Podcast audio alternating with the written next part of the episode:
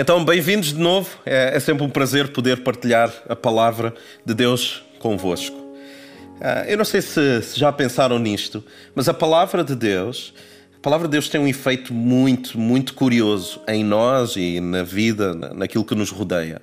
A palavra de Deus não serve apenas para o dia que se chama hoje mas nós, ao entendermos a palavra de Deus, ao meditarmos na palavra de Deus, ela dá-nos a oportunidade de prevenir uma série de coisas. Por isso é que há um aspecto profético, não só na leitura da palavra de Deus, mas no ouvir de cada pregação, há um aspecto profético que pode servir de uma forma curativa, curar alguma coisa dentro de nós, mas pode também servir como uma medicina preventiva. Ajuda-nos a prevenir coisas.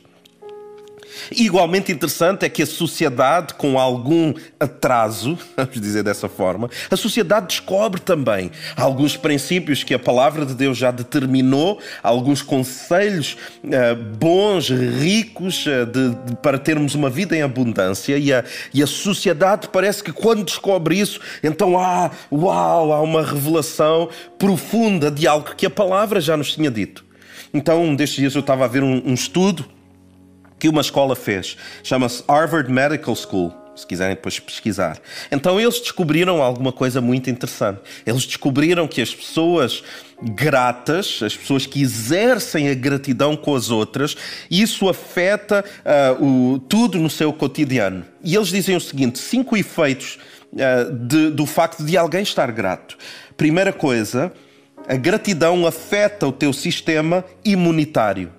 Ou seja, quanto mais grato tu és, mais defesas o teu corpo desenvolve. É interessante isto.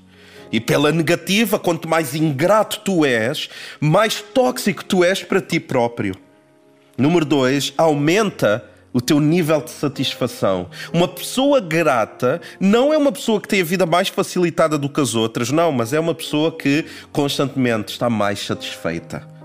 Número três, uma pessoa grata a sua gratidão motiva os outros. Ou seja, é motivo de inspiração. A pessoa torna-se alguém verdadeiramente inspirador para os outros. Número 4, aumenta o teu autocontrole. Porquê? Porque a gratidão é alguma coisa pensada. Enquanto a ingratidão é fruto de um impulso de egoísmo. Então, todas as escolhas que partem de um espírito de gratidão serão escolhas boas.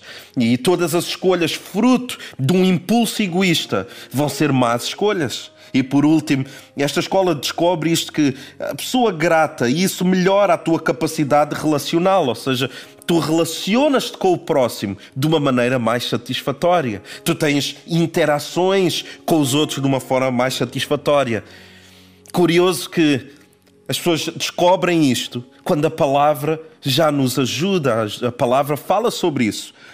E deixem-me apresentar-vos os, os, dois textos que nós vamos uh, estudar hoje. Primeiro a Tessalonicenses 5.18 e 5.19.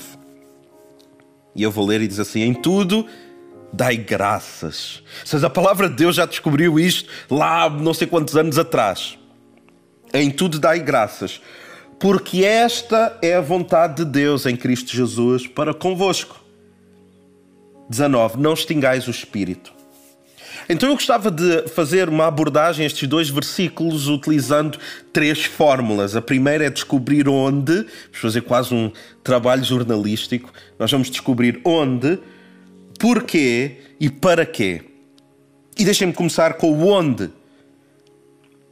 Onde é que eu preciso de ser grato? Onde? E ele explica logo na primeira parte: em tudo. Em tudo, mas não necessariamente por tudo. Vocês entendem a diferença? Em tudo refere uma localização. Onde? Em tudo. No meio. Eu escrevi assim: é mais fácil dar graças por aquilo que tu passaste ou que passamos, mais difícil é dar graças no meio da circunstância.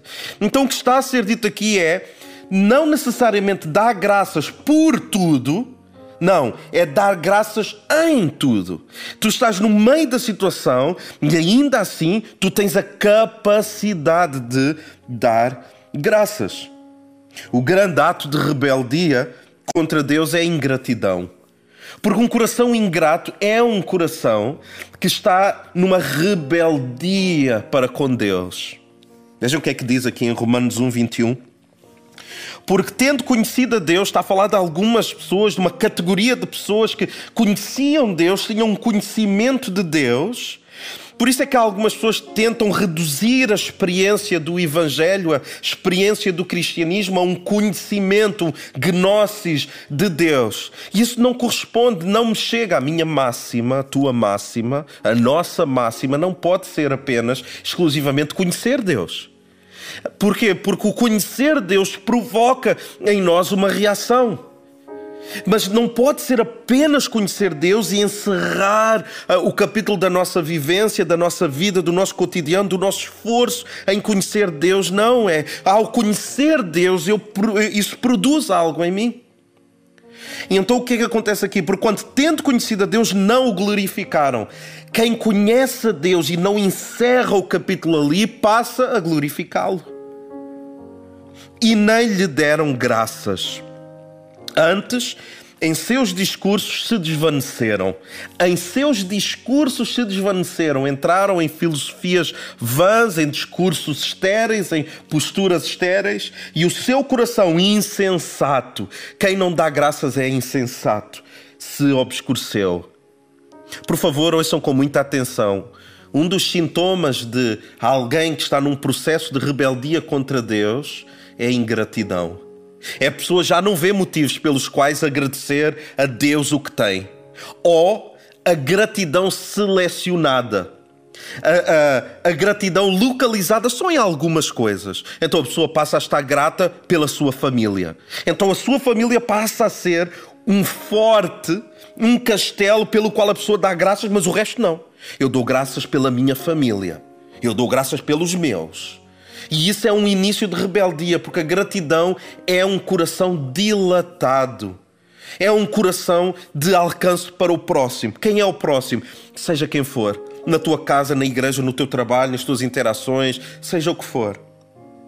Segundo princípio, portanto, se tu não és uma pessoa grata, se tu não estás grato, por exemplo, pelo esforço que todos fazemos para, para te servir, tu que estás a ver, se tu conscientemente não és grato por aquilo que Deus te tem dado, tu estás num processo perigoso de rebeldia. Porquê? Nós já percebemos onde, onde, no meio, em tudo. Nós podíamos a dizer, até dizer em tudo, coisas boas, coisas más, ok, mas eu não, não vou aí. Porquê? Número dois, porque esta é a vontade de Deus, é o que diz o versículo. Porquê é que eu tenho que dar graças a, a Deus em tudo? Porque é a vontade de Deus que assim seja. Ok, mas porquê que é a vontade de Deus? Porquê que é a vontade de Deus? E eu gostava de ler alguma coisa para vós. E diz assim, Romanos 5.1 Sendo, pois, justificados pela fé, nós temos paz com Deus. Então eu estou pacificado com Deus por intermédio do nosso Senhor Jesus Cristo, versículo 2. Pela qual, Cristo, também temos entrada pela fé a esta graça na qual nós estamos firmes e nos gloriamos. Ou seja, eu glorio-me, eu estou firme naquele que me resgatou, eu estou firme nele. E nos gloriamos na esperança da glória de Deus. Deus vai ser glorificado nesta circunstância. Mas ele diz assim: não somente isto. É curioso, que é como se ele dissesse: só o facto de nós termos entradas é uma coisa fantástica, mas não termina aí. Nós não apenas temos entrada, acontece algo tremendo ele diz: Mas também, versículo 3, também nos gloriamos nas tribulações. Uau! No meio das tribulações, Deus quer que nós, uh, nós tenhamos um coração agradecido, sim. Ah, mas pastor, eu não consigo. Mas a Bíblia diz que tu consegues. Deus não nos comanda, Deus não, não, não nos manda fazer algo que nós não temos capacidade de fazer. Isso seria, uh, seria quase uma, uma situação quase de, de sadismo ele provocar em nós algo que nós não podíamos cumprir. Não. Ele cria em nós a capacidade de fazermos isso. E porquê que nós nos gloriamos nas tribulações? Pois sabemos que a tribulação produz alguma coisa. A tribulação produz a paciência. A paciência produz a experiência. A experiência produz a esperança. E a esperança não traz confusão. porquanto o amor de Deus está derramado em nosso coração pelo Espírito Santo que nos foi dado. Por que é da vontade de Deus nós darmos graças a, a Ele no meio de tempos difíceis? Porque nós vamos sair melhores. Nós vamos sair mais pacientes, mais experientes, com maior perseverança, com maior sabedoria, com uma cosmovisão maior. Nós vamos sair diferentes.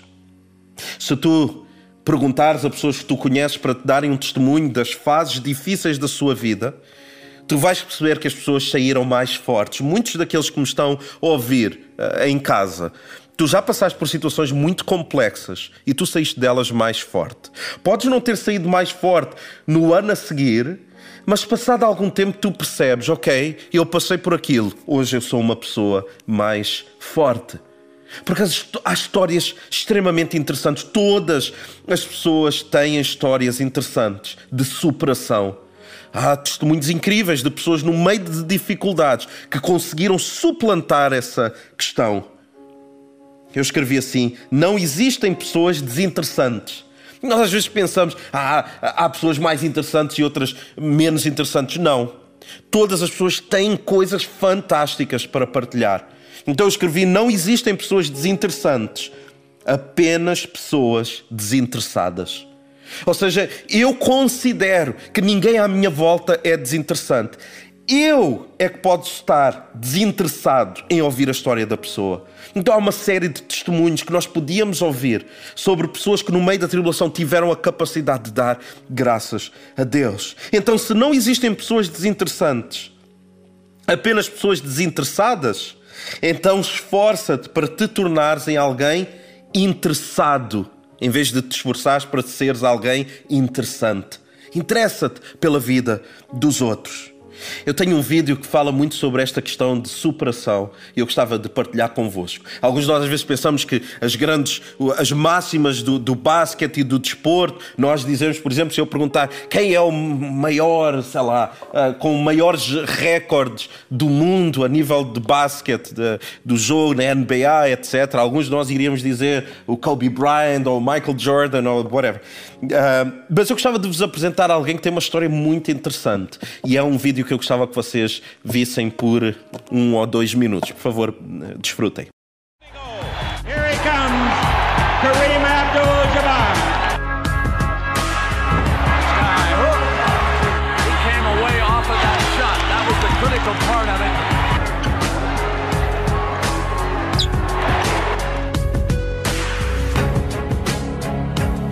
Magic, four seconds left. It's into Kareem. Swing left, 16 footer on the way.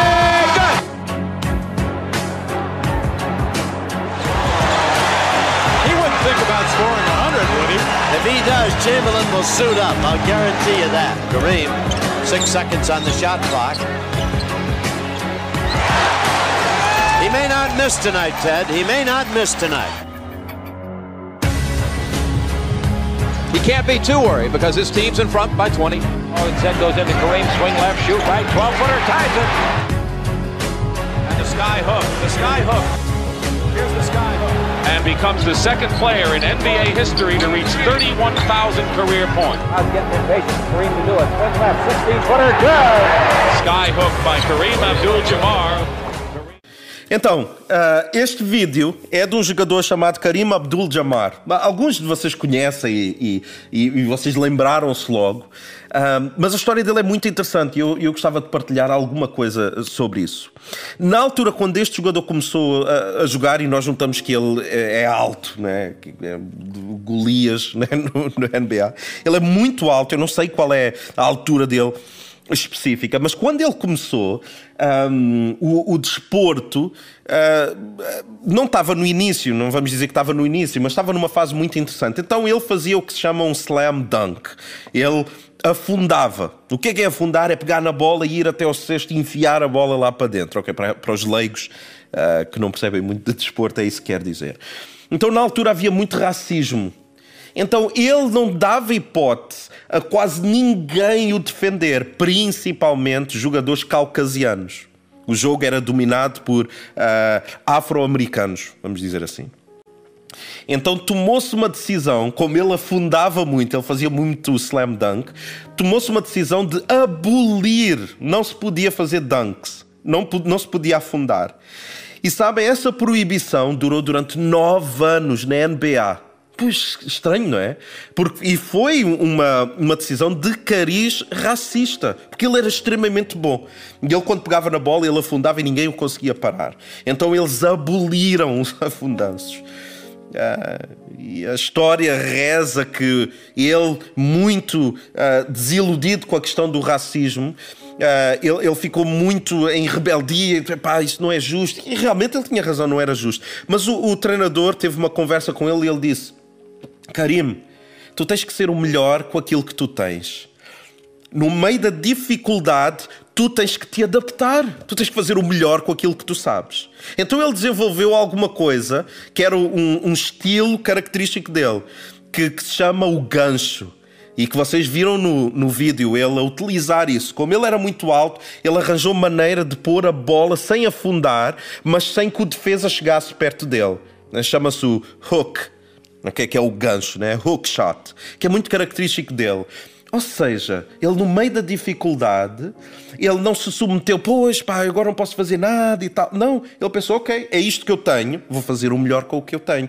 Ah, não me deixam afundar, não me deixam fazer o meu melhor da maneira como eu acho que deve ser, ok, eu vou adaptar. Então isto é apenas uma história de superação que no meio da dificuldade a pessoa não se rendeu, mas com o que tinha, ele deu o seu melhor. Então nós devemos dar o nosso melhor, porque no final da dificuldade nós vamos sair pessoas mais fortes, como este saiu, este jogador. O facto de ele não poder afundar não quis dizer que ele deixasse de ser o melhor jogador, provavelmente, da altura dele, porque ele fez imensos pontos, ele tem recordes naquela altura. Okay? Durante nove anos, imaginem. E por último, para quê? Eu já entendo onde no meio da dificuldade eu devo dar graças a Deus. Para quê? Ah, porquê? Porque esta é a vontade de Deus, porque Ele quer nos aprimorar, Ele quer que nós possamos sair mais fortes das dificuldades. E por último, para quê? Isso vai produzir, é verdade, nós vamos sair mais fortes, muito bem. Mas para quê? E isto é o versículo 19. Ele diz: Não extingais o espírito. Porque uma pessoa grata é uma pessoa que mantém o Espírito Santo sempre, sempre em brasa viva dentro de si. Alguém que tem uma cultura de honra, uma cultura de, de, gratidão dentro de si, é alguém que está a fechar as portas à ingratidão, é alguém que está a fechar as portas ao inimigo sussurrar que nós não temos motivos de, de, de estarmos gratos. Ah, mas ninguém me liga, então eu, eu vou ficar cada vez mais triste e, vou começar a, a, a, produzir preconceito contra as pessoas. Um, aquela pessoa não me cumprimentou, aquela pessoa não se lembrou do meu aniversário e tal. Mas ah, ouçam, ah, 100 pessoas e a natureza humana é ingrata. É assim. Eu posso ter 100 pessoas que me dão os parabéns. Sabem quem é que eu vou implicar com aquela pessoa que se esqueceu? Eu posso ter muitas coisas, e eu, eu, eu já eu disse isto tantas vezes, e, e volto a dizer. Se, por exemplo, eu estiver numa fila e alguém me der o lugar e disser: Não, olha, jovem, você tem. Claro, tem que me dizer jovem, né? Para ah, não, passa, passa à frente, você tem poucas coisas. Ok. Aquele ato de bondade vai produzir uma, uma, um sentimento de gratidão instantâneo, mas aquilo não me vai perseguir o resto do dia.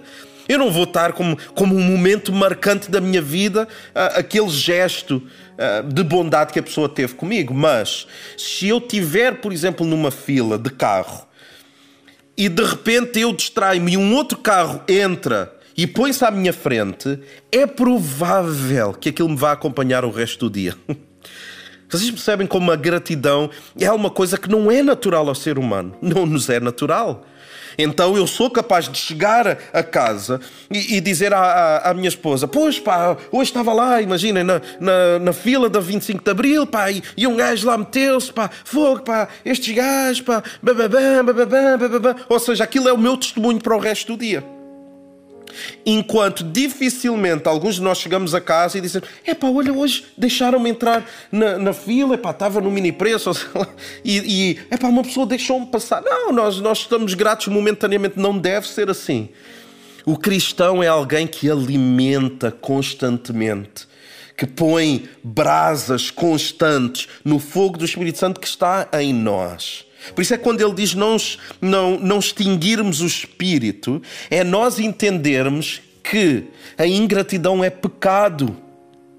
Não só a ingratidão, o que é? A ingratidão é uma é pela negativa. Mas a neutralidade é pecado também. O que quer dizer a neutralidade? É tu poderes agradecer a alguém e tu não o fazeres. Ah, não, mas eu reconheço que estou grato àquela pessoa. Ok, mas o tu reconheceres não é suficiente. Tu disseste à pessoa: Ah, realmente, realmente não. Veja o que é que Tiago diz. Tiago diz assim, uh, Tiago 4,17: Aquele, pois, que sabe fazer o bem e não o faz, comete pecado.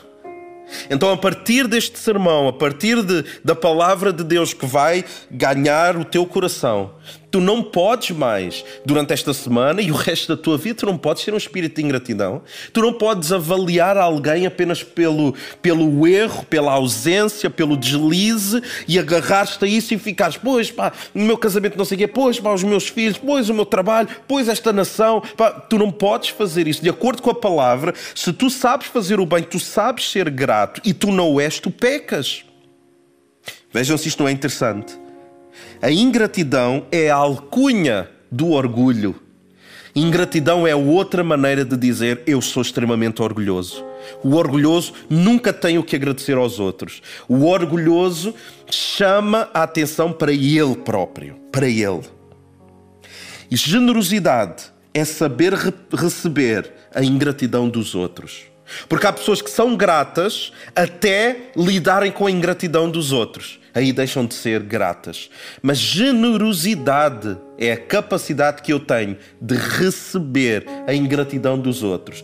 Eu não deixo que a ingratidão do próximo molde o meu caráter.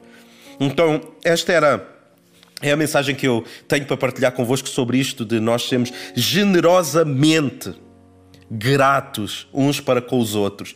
Onde? No meio da dificuldade. Para quê?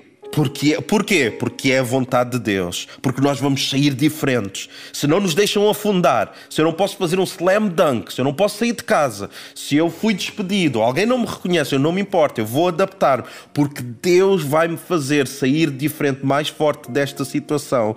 Ok? Uh, para quê? Para não extinguirmos o espírito. Alguém espiritualmente forte. É alguém que constantemente tem um espírito de gratidão. E eu digo sempre isto e é uma verdade bíblica. E eu tento aplicar à minha vida também. Quem mais agradece, mas de forma genuína, não é lambe-botas, não é lisonja. Quem mais agradece é quem é mais maduro. Quem mais encontra motivos para agradecer a Deus e aos homens é a pessoa mais madura, é a pessoa que tem uma cosmovisão diferente.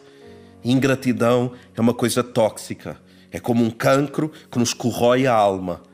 E, com, e nós tornamos azedos e tóxicos em relação aos outros, à vida, a nós próprios. Então, a proposta do Evangelho para nós hoje é: o que é que tu tens que agradecer? Será que tu consegues agradecer no meio desta pandemia? Imaginem alguém que me está a ouvir está infectado com o Covid-19.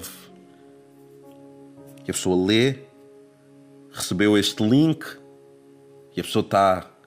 Está um pastor que está a dizer para eu estar agradecido no meio desta dificuldade. Eu não tenho essa capacidade. Tens? Quando nós entregamos o nosso coração a Deus, Ele capacita-nos de uma forma sobrenatural.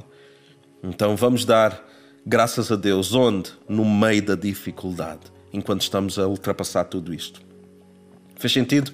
Eu acredito que sim, foi uma mensagem que muito me deu prazer preparar para todos nós. Eu fui o primeiro destinatário desta pregação, o Senhor ensinou-me e eu espero que o Senhor vos tenha ensinado também, uh, igualmente como Ele fez comigo. E tenha sido tão, tão, tão, tão bom ouvir a palavra de Deus, como para mim foi tão, tão bom partilhar convosco.